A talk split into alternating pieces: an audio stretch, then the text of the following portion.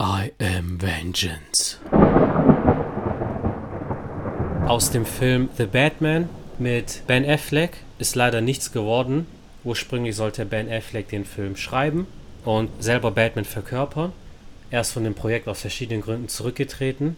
Deshalb hat ein neuer Mann, ein neuer Filmemacher, The Batman übernommen und hat daraus aber eine komplett eigene Geschichte gemacht. Hat ein eigenes Drehbuch entworfen, hat sich einen eigenen Cast dazu ausgesucht und hat den Film dann auch inszeniert. Das ist The Batman, der 2022, also dieses Jahr im Kino erschienen ist, und zwar mit einem komplett neuen Batman-Schauspieler, nämlich Robert Pattinson. Viele kennen ihn aus Harry Potter und der Feuerkelch, in dem er Cedric Diggory spielt, und natürlich aus den Twilight-Filmen, in denen er den Vampir Edward spielt. Als Robert Pattinson angekündigt wurde, ja, jeder neue DC, vor allem Batman-Cast, ist kontrovers. Ah, die Fledermaus aus Twilight spielt jetzt eine neue Fledermaus, bla bla bla. Aber diese Menschen haben in den letzten zehn Jahren keinen Film mit ihm angeschaut.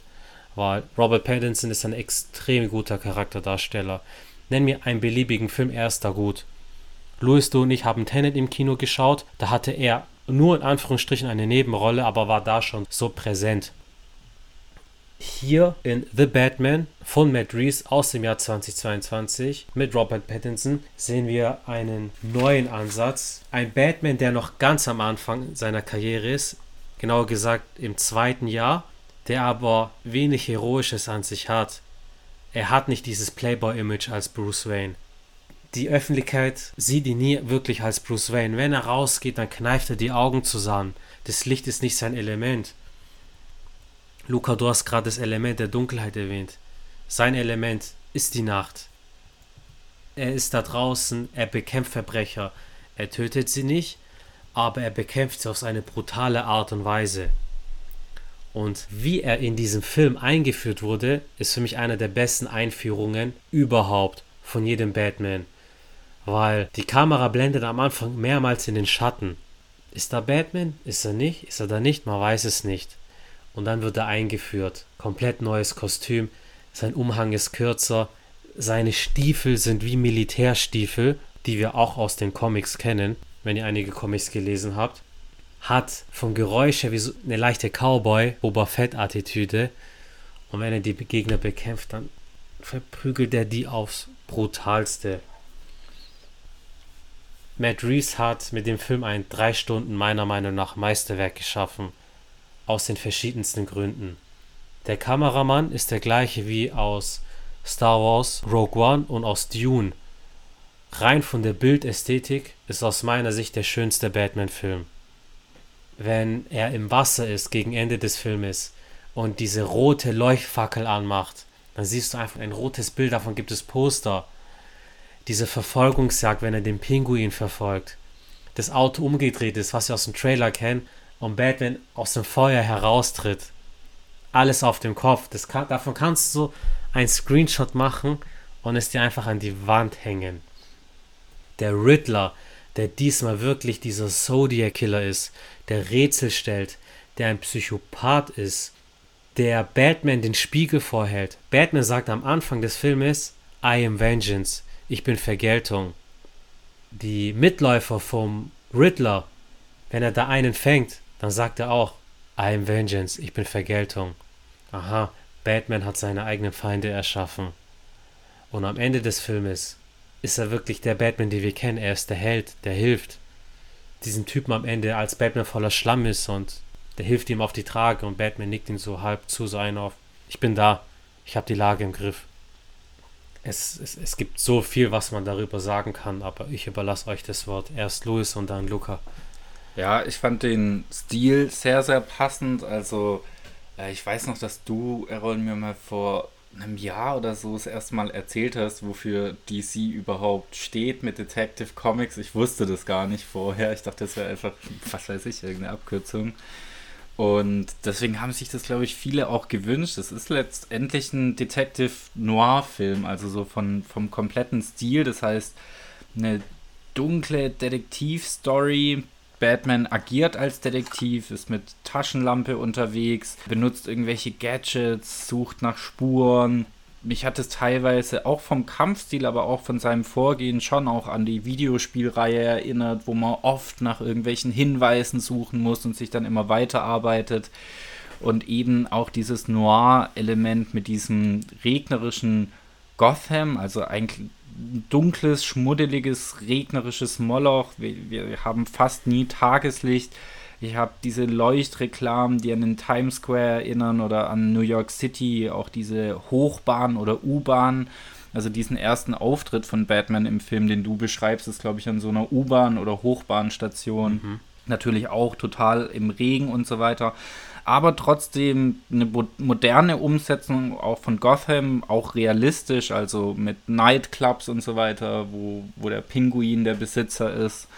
Und mir hat dieser Stil, diese Detective Noir-Stil hat mir sehr, sehr gut gefallen. Also mir hat es wirklich gefallen. Ich finde auch, dass die drei Stunden schnell rumgegangen sind. Viele Elemente, die auf die in anderen Batman-Filmen zugegriffen worden ist, die mussten hier gar nicht gezeigt werden, weil es einfach so geschickt inszeniert worden ist. Also ich glaube, eine der ersten Szenen, wo wir den ersten Mord vom Riddler sehen, hat einfach super viele Parallelen mit der Ermordung von Bruce Waynes Eltern. Musste aber nicht gezeigt werden. Also vieles, was wir sonst immer wieder gebraucht haben für Storytelling, ist hier irgendwie geschickt umgangen worden.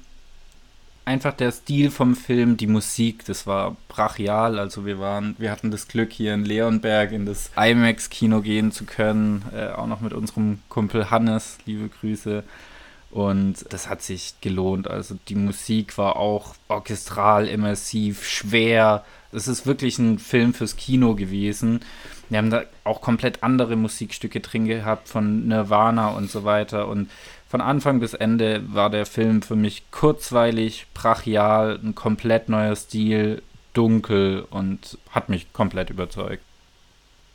Ja, also mich hat der Film, als ich ihn gesehen habe, Anfang mir jetzt einfach nur umgehauen angefangen von der Eröffnung vom Riddler und wie es dann halt wirklich zur Vorstellung oder quasi Einführung von Batman ging.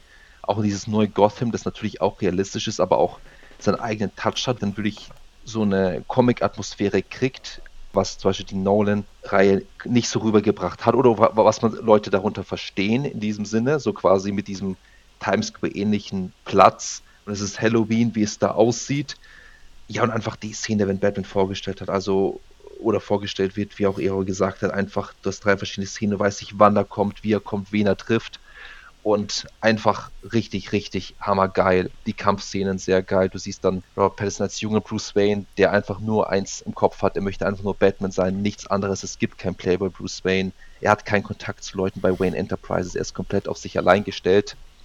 Ist alles egal und wie er dann auch diese charakterliche Wandlung durchmacht. Der Bösewicht Riddler auch in diesem Sinne auch man kann sich mit ihm identifizieren, also nicht unbedingt sagen, das, was er macht, ist gut, aber du kannst sein Motiv nachvollziehen. Und er sagt, denkt ja, hey Batman, wir beide sind auf der gleichen Seite. Er ist nicht einfach nur, ich bin böse, weil ich böse bin, sondern hey, die sind korrupt, ich möchte die Stadt von den Leuten befreien, schau, was sie gemacht haben, die haben uns alle verraten. Du kannst es nachvollziehen, wieso er so tickt, wie er einfach tickt. Kampfszenen sehr, sehr geil gemacht. Er wird vor allem auch sehr oft auch, man sieht es ja, getroffen, weil er noch nicht perfekt ist. Er muss noch lernen oder er muss lernen einfach, dass er nicht in ein Maschinengewehr reinlaufen kann, Schüsse reinlaufen kann. Das muss er wahrscheinlich noch physisch machen, weil jetzt hat er einfach diese Wut, dass er mit dem Kopf durch die Wand gehen möchte.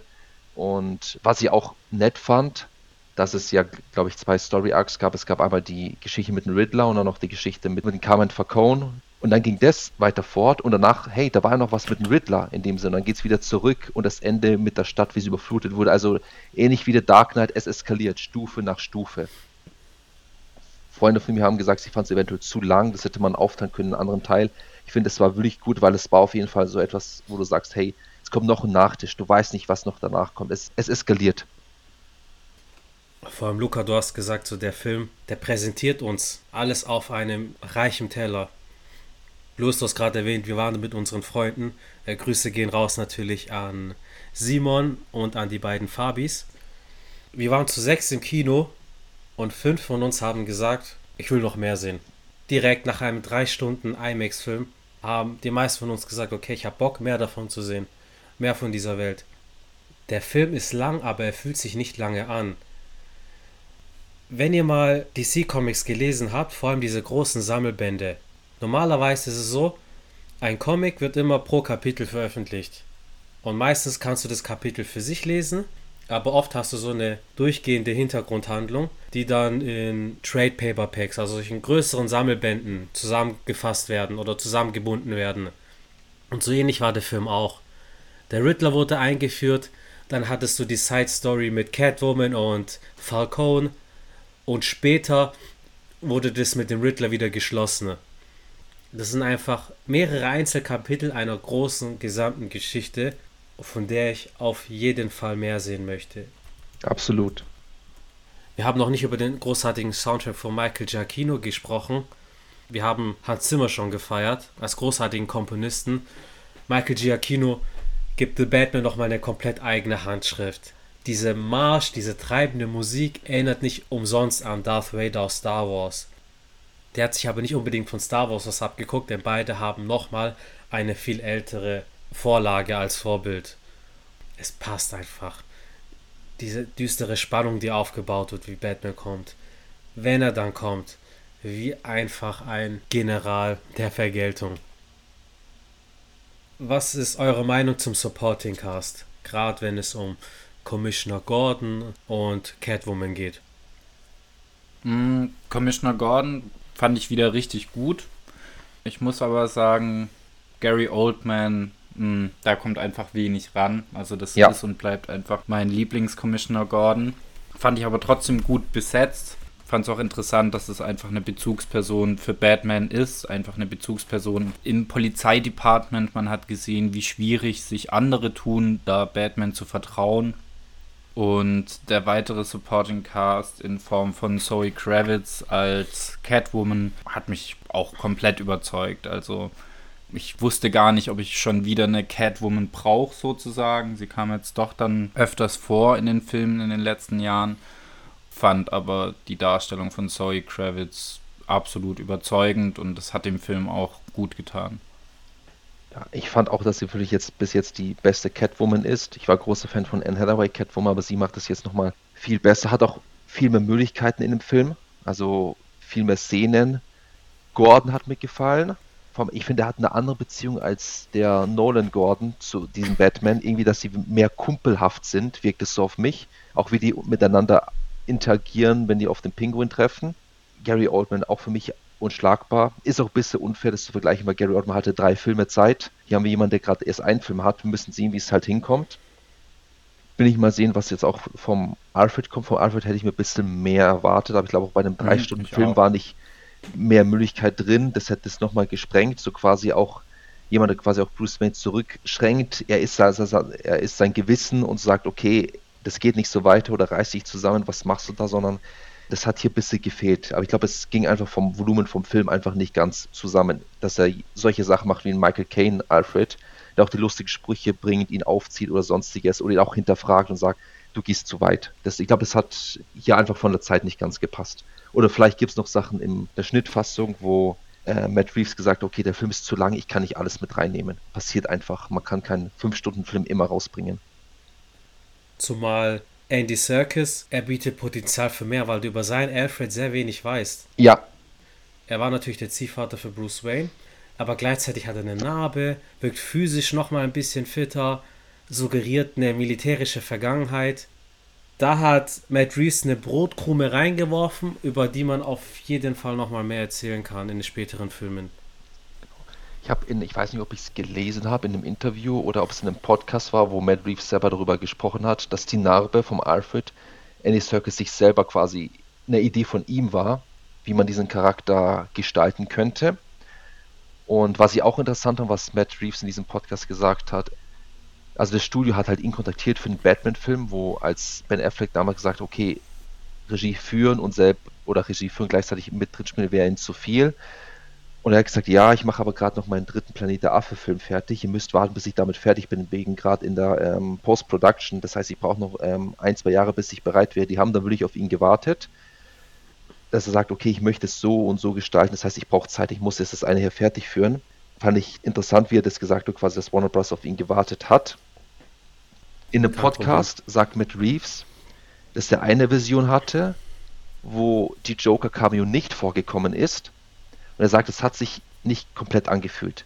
Weil du kannst nicht die Szene haben mit Catwoman, die dann gehen möchte, aber Batman, der einfach hier bleiben möchte. Er hat gesagt, da hat ein Stück gefehlt, wie wenn ein Puzzlestück fehlt. Deswegen hat es wieder eingeführt. Und ich persönlich habe gesagt, okay, haben wir diese Joker-Szene wirklich gebraucht? Jeder kennt den Joker, muss man ihn wieder vorstellen. Aber wenn er das so erzählt und er hatte zwei verschiedene Fassungen, macht es dann, vertraue ich ihm einfach. Der hat den Film gemacht, der hat sicher tausend Stunden da rein investiert, der muss es wohl wissen. Absolut, absolut. Also der wird sich auf jeden Fall was dabei gedacht haben. Du hast gerade die Joker-Szene erwähnt. Am Ende des Filmes wird dir der Joker kurz angeteased. Und wir sehen einen Joker, der wirklich das Fleisch von seinen Knochen geschnitten hat, um sich ein Lächeln zu machen. So eine Interpretation gibt es auch in den Comics. Nachdem der Film erschienen ist, ist eine geschnittene Szene erschienen. Auf YouTube, offiziell aus dem Film. Das ist eine Verhörszene von Batman mit dem Joker. Joker, den siehst du im Halbdunkeln, der hat kaputte Finger, der hat löchriges Haar.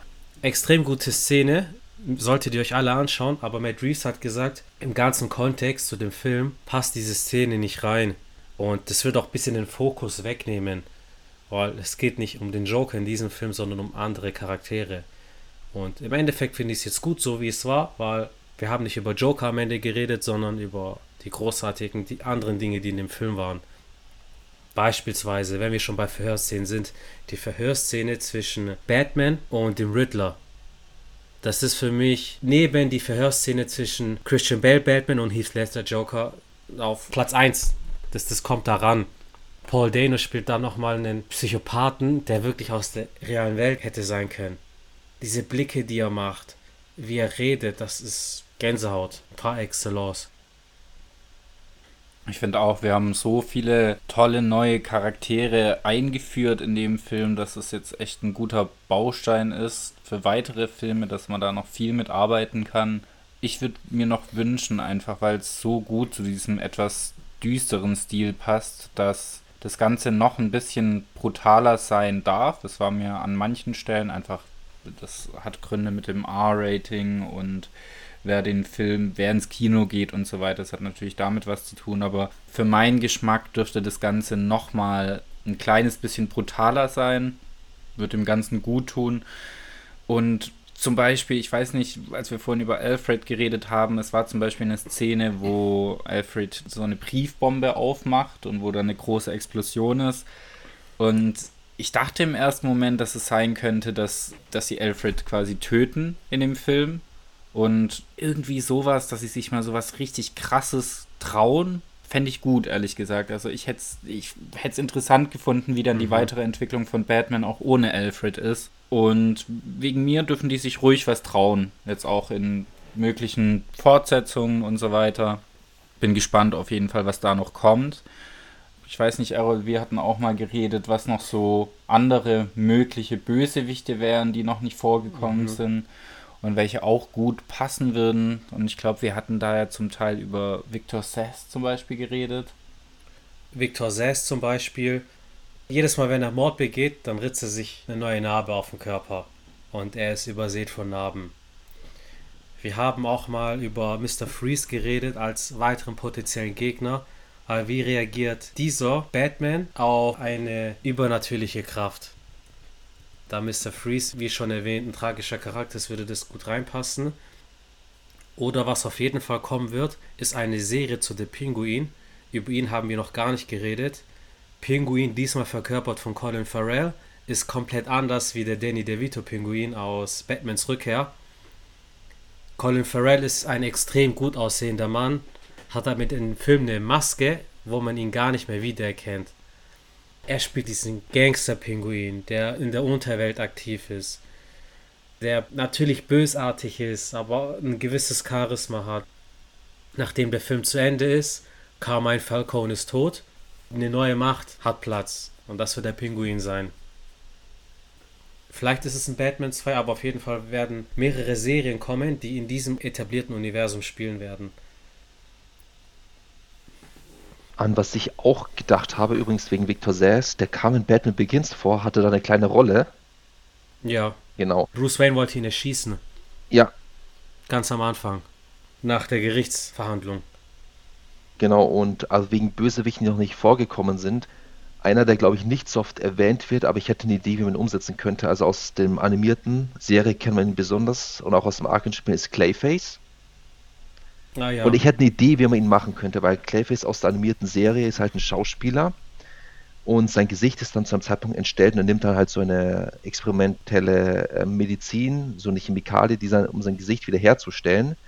Und das mutiert ihn dann komplett, dass er diesen Blob einfach wird, der sich komplett umformen kann. Ich denke, daraus könnte man etwas machen. Also nicht dieser große Blob wird, aber jemand, der versucht, sein Gesicht wieder zu reparieren, hat dann eine bestimmte Produkt, ein Chemikalie und dann wird er mehr sowas wie so ein Gegner, den du schwer finden kannst, weil er kann einfach das Gesicht beliebig ändern. Also vielleicht nicht gedanklich, aber dass es irgendwie umformen könnte. Sonst ist das sowas wie so eine Hannibal Lecter-Typ hast. Jemand, der einfach in der Masse verschwindet, weil jetzt sieht er so aus, danach sieht er so und du weißt nie, wer er wirklich ist das ist so ein grober Gedanke, den ich im Kopf habe, wie man einen Clayface umsetzen könnte. Vor allem Clayface kommt auch in dem Comic Hush vor. Da nimmt er die Gestalt von Jason Todd an, vom ehemaligen Robin. Clayface, du hast eben erwähnt, dass er Schauspiel ist. In den neueren Comics, in den neuen, neueren Detective Comics, ist Clayface ein Verbündeter von Batman, Batgirl und so weiter. Und er hat eine Vorrichtung, wie quasi seine Entstellung, also wie so ein Armband ist es. Wenn er das aktiviert, dann wird er wieder zum normalen Menschen und versucht dadurch neue Filmrollen zu bekommen. Da er sich halt verpflichtet hat, mit Batgirl und der ganzen Truppe zu kämpfen, wird er halt dann ab und zu, wird er immer wieder da berufen und kann sich da noch nichts was aufbauen. Also ist, ist ein vielschichtiger Charakter, der nicht nur böse, sondern auch gute Aspekte hat und am Ende des Tages seinen Weg gehen möchte. Matt Reeves hat natürlich hunderte, vielleicht tausende Stunden an dem Film gearbeitet. Und dem wird nichts einfach so per Zufall dort passiert sein. Und da gibt es später, während dem Film, gibt es wie so eine Zeitungsanzeige und da steht Hasch. Hasch heißt Schweig auf Deutsch. Es gibt aber auch einen Comic, der Hasch heißt. Der Charakter Hasch würde auch sehr gut in dieses Universum reinpassen. Weil das ist ein Kindheitsfreund von Bruce Wayne gewesen der später Arzt geworden ist, Chirurg, aber der ein persönliches Problem mit Bruce Wayne hat. Deswegen dann auch böse Dinge tut. Oder ein Harvey Dent, ein Two-Face. Klar, wir haben ihn jetzt schon mehrmals gesehen, aber wird doch auch reinpassen. Es war die ganze Zeit von State Attorney, also von, von Staatsanwälten, die Rede in dem Film. Harvey Dent ist Staatsanwalt. Gibt sehr viel Spielraum. Ich habe noch nicht ganz verstanden, ob diese Deleted Scene oder diese Joker-Szene jetzt wirklich heißt, dass er halt der Bösewicht im nächsten Teil ist oder nicht. Matt Reeves hat gesagt, der muss nicht unbedingt vorkommen als Bösewicht im zweiten Teil. Deswegen hat er ja diese Szene auch rausgeschnitten und am Ende nur den Cameo im Film gehabt, aber Matt Reeves hat gesagt, das soll einfach nur zeigen, das ist die Welt, den gibt's dort, vielleicht machen wir was draus, vielleicht auch nicht. Wie im Comic, wo du einen reichen Fundus an Figuren hast. Es bereichert auf jeden Fall einfach die Welt, dass du einfach sagst, die Person gibt es das schon da draußen. Wie fandet ihr Paul Dano als Riddler? Wahnsinn, Wahnsinn. Einfach nur Wahnsinn. Mehr braucht man dazu ja. nicht sagen. Doch, ich fand den auch brutal gut. Bei mir war es nur so, als er dann die Maske abgezogen hat, hat er mich schon brutal an die Rolle in Prisoners erinnert. Brutal. Das war der gleiche Charakter. Weil er genau gleich, also genau gleich aussah, auch von der Frisur mhm. und so. Und im Prinzip war es auch die gleiche Rolle. Ja, es war exakt der gleiche Charakter. Ja. Also wenn ihr den Film nicht geschaut habt, Prisoners von Denis Villeneuve, schaut ihn euch an. Hervorragender Film. Wir haben noch nicht über Carmine Falcone geredet. Ganz kurz noch, das ist gespielt von John Torturo. Hat italienische Wurzeln in echt und spielt hier natürlich auch Mafia-Boss. Falcone kennen wir schon aus der Dark Knight-Trilogie. Ist diesmal auch hier wieder und er spielt wirklich ein Ekelpaket. Und das richtig gut. Ihr kennt ihn vielleicht aus den Transformers-Filmen, dass der Charakter wirklich so bösartig ist. Respekt und er ist der Vater von Catwoman, Selina Kyle. Und du merkst so, du hast diese einzelnen Handlungsabschnitte, aber irgendwie spielt es alles trotzdem noch zusammen. Das eine beeinflusst das andere. Alles in allem guter Film und Robert Pattinson, wie eingangs schon erwähnt. Ein sehr drahtiger Batman, nicht so bullig wie Ben Affleck, muss es nicht sein. Wir sind gespannt, in welche Richtung sich sein Batman entwickeln wird. Ich denke auch, dass man den neuesten The Batman auf jeden Fall noch ein paar Mal sehen muss. Also wie du sagst, dass dir das mit dem Hasch aufgefallen ist, mhm. dass das irgendwo steht. Mir sind so, ich weiß noch, während dem Film so Kleinigkeiten aufgefallen. Am Anfang irgendwo in Gotham, als er rumläuft, kommt er an einem Kiosk vorbei und da steht Good Time oder Good Times drauf, ist quasi auch so ein kleines Easter Egg mit Verweis auf Good Times mit Robert Pattinson, übrigens auch ein sehr guter Film. Und ich weiß noch, während wir den im Kino geschaut haben, auf ganz vielen Plakaten oder Baugerüsten oder sowas, da stand so viel Zeugs. Ich habe mir das alles angeguckt, habe da auch leider wieder viel vergessen. Und ich glaube, die steckt noch so voll mit irgendwelchen Hinweisen, Easter Eggs, mhm. Kleinigkeiten im Hintergrund, die man noch nicht gesehen hat. Das, die Kameraarbeit hat ja auch viel mit Fokus und so weiter gespielt. Und ich freue mich, den Film öfters noch zu sehen. Absolut, absolut. Vor allem, das ist der neueste Film, den wir jetzt alle noch nicht so oft geschaut haben und der hat uns so schon abgeholt.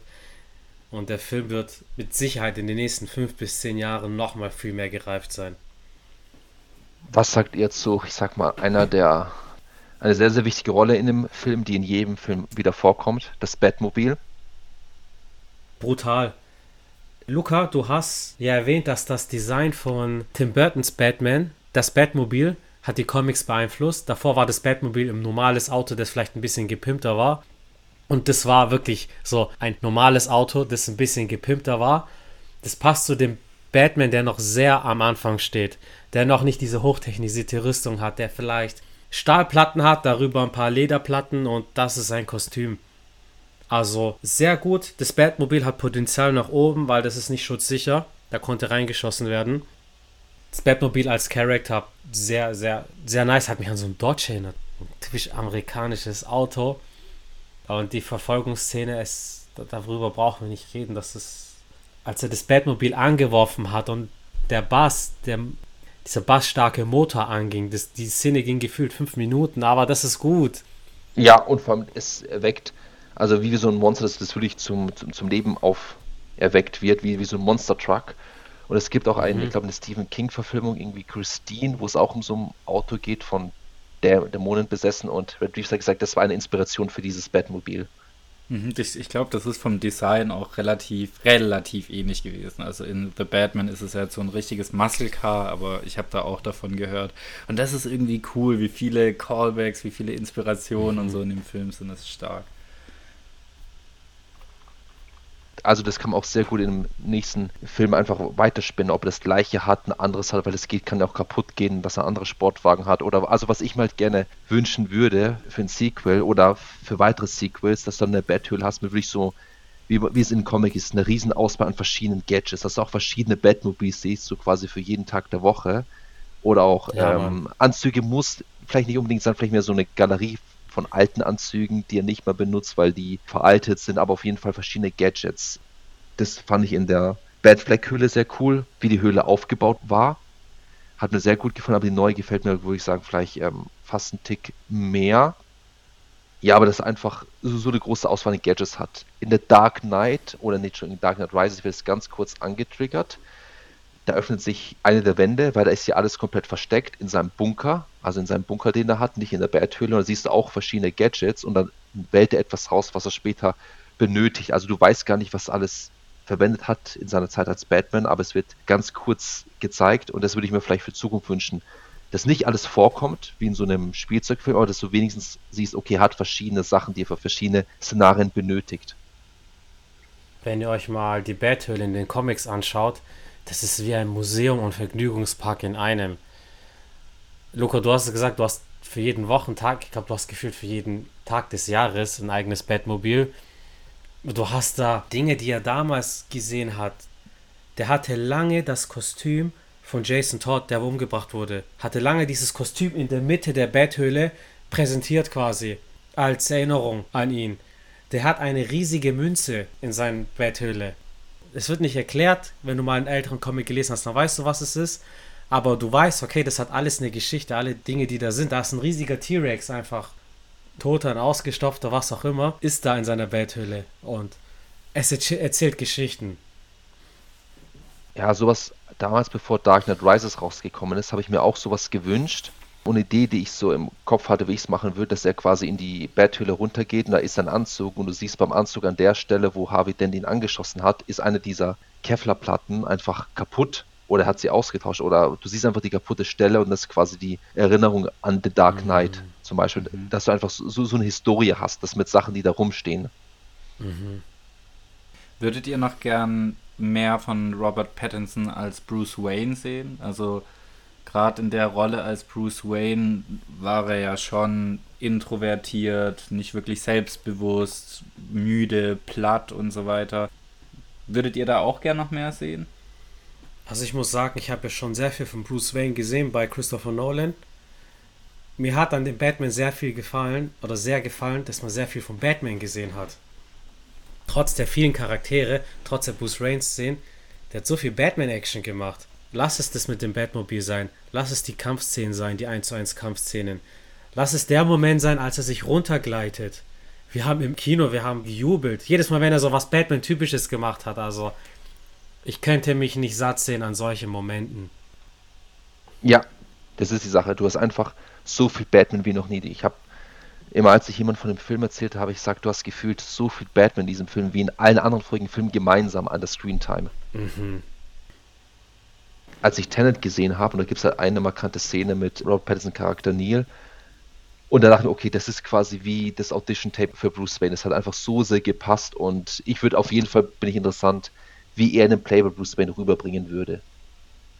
Mhm, ich auch. Wir haben jetzt über möglichen The Batman 2 geredet. Wir haben auch über die Penguin-Serie geredet, die kommen soll. Es soll eine Arkham Asylum Serie kommen, alles in diesem etablierten Matt Reeves, Robert Pattinson Batman-Universum. Wenn wir aber nach vorne schauen, werden zwei alte Batmaner zurückkehren. Und zwar nämlich in dem Flash-Film. Da kehrt Ben Affleck als Batman zurück und Michael Keaton. Zur Erinnerung, der Michael Keaton aus dem Tim Burton Batman Ende der 80er und Anfang der 90er. Beide Batmaner werden in einem Film zurückkehren. Und ich bin sehr gespannt, wie es weitergeht mit Batman in der Richtung. Wie seht ihr das? Freut ihr auch auf mehr Batman-Interpretation? Ist es euch so ein bisschen zu viel? Und was ist euer Fazit rückblickend auf die ganzen Batman-Varianten und Schauspieler? Ich fand, als der Lego-Batman-Film rausgekommen ist vor ein paar Jahren, das schon interessant, wie er ein bisschen die verschiedenen Phasen von Batman durchgemacht hat. Und damals dachte ich mir schon, dass sowas interessant wäre, dass man auch wirklich die verschiedenen Sachen anspielen würde. Also ich freue mich drauf auf den Flash-Film und sehen, wie das rübergebracht wird. Wäre auch komplett offen, dass man in irgend ganz kurz einer Szene oder nur einer Sekunde sagt, dass der plötzlich wie im Jahr 1966 ist. Alles ist bunt und kitschig und du siehst, also du, du musst nicht die Schauspieler sehen, aber vielleicht nur das Batmobil kurz vorbeifahren im Hintergrund und weißt, oh, ich bin ja ganz falsch. So einfach nur wissen, dass es so existiert. Das würde ich echt irgendwie nett finden. Mhm. Ja, und ich, bei mir ist ein bisschen so, ich freue mich auf nochmal den nächsten Batman-Film mit Robert Pattinson. Soweit ich weiß, ist das auch bestätigt worden, dass mhm. da nochmal einer kommt. Und ich bin so ein ganz kleines bisschen vorsichtig, so mit, mit dem Ausschlachten von einer Franchise. Also mir gefällt es eigentlich ganz gut, dass Batman immer so ein bisschen was Besonderes ist, dass du auch mal ein paar Jahre warten musst. Also der Hype vor dem jetzigen Film war, war bei uns äh, brutal, brutal groß brutal. und das hat dann auch so Spaß gemacht. Das ist echt das beste Kinoerlebnis seit langem gewesen. Und äh, ich würde mir wünschen, dass es nicht in so eine Richtung geht wie bei Star Wars, dass das Franchise so ausgeschlachtet wird, dass jeder Charakter nochmal seine eigene Serie bekommt, jetzt auch mit dem Pinguin oder sowas für mich reicht es, wenn so alle paar Jahre da was zu sehen ist, aber dafür dann auch von der Qualität her einfach richtig gut und dass man sich auch richtig drauf freut. Also ich hatte jetzt keinen Bock drauf, irgendwie mich satt zu sehen an Batman. Mhm. Es gibt einfach auch noch viel Content im animierten Bereich, den man sich angucken kann. Also auf Netflix hat es ja auch Bad Ninja Batman genau. und Co. Und ah ja, für mich muss es nicht zu viel werden, aber ich freue mich brutal auf den nächsten Robert Pattinson Batman. Mhm. Ansonsten die großartigen Comics von Batman kann man immer lesen. Louis habe ich ein bisschen angefixt auf ein paar Comics. Ich bin auch dabei, einige hier zu sammeln. Und das ist schön, Batman auf der Kinoleinwand verhält sich wie in den Comics. Du hast einen anderen Autor, du hast einen anderen Zeichner und er hinterlässt seine eigene Handschrift bei Batman. Nur, dass es jetzt einen Robert Pattinson gibt, heißt nicht, dass es nie einen Ben Affleck gegeben hat als Batman, nie einen Christian Bale, nie einen Michael Keaton. Jeder kann sich seinen Batman aussuchen, den er möchte. Ja, absolut.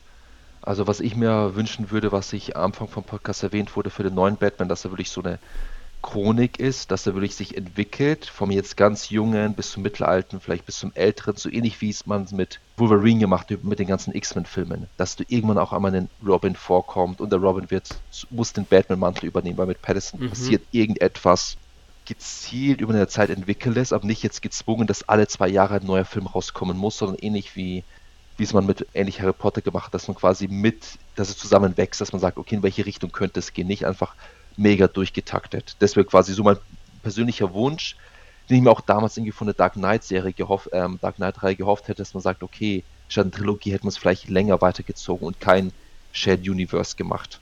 Also sowas würde ich richtig cool finden. Da kannst du halt auch vielleicht verschiedene Robins bringen oder ja, es gibt tausende Batman-Charaktere, die man da reinbringen kann. Absolut, absolut. Jungs, wir haben eine kleine Zeitreise gemacht ins Jahr 1989 von Michael Keaton bis hin zu Val Kilmer, über George Clooney, sind lange bei Christian Bale als Batman verweilt, haben Ben Affleck die Ehre erwiesen und haben mit Robert Pattinson als Batman abgeschlossen. Für jeden ist der passende Batman dabei. Ich danke euch, dass ihr dabei wart, hat richtig Spaß gemacht. Wir haben sehr viel geredet, aber auch sehr guten Content. Vielen Dank und vielleicht wiederholen wir das mal bei irgendeinem anderen Thema. Ja, danke dir. Danke dir für die Einladung. Danke auch, Jungs. Ganz spontan, wenn euch noch ein Batman-Zitat als letzten Satz einfällt, droppt es gerne. Also ich habe kein Batman-Zitat, aber ich habe ein Zitat, was Christopher Nolan gesagt hat.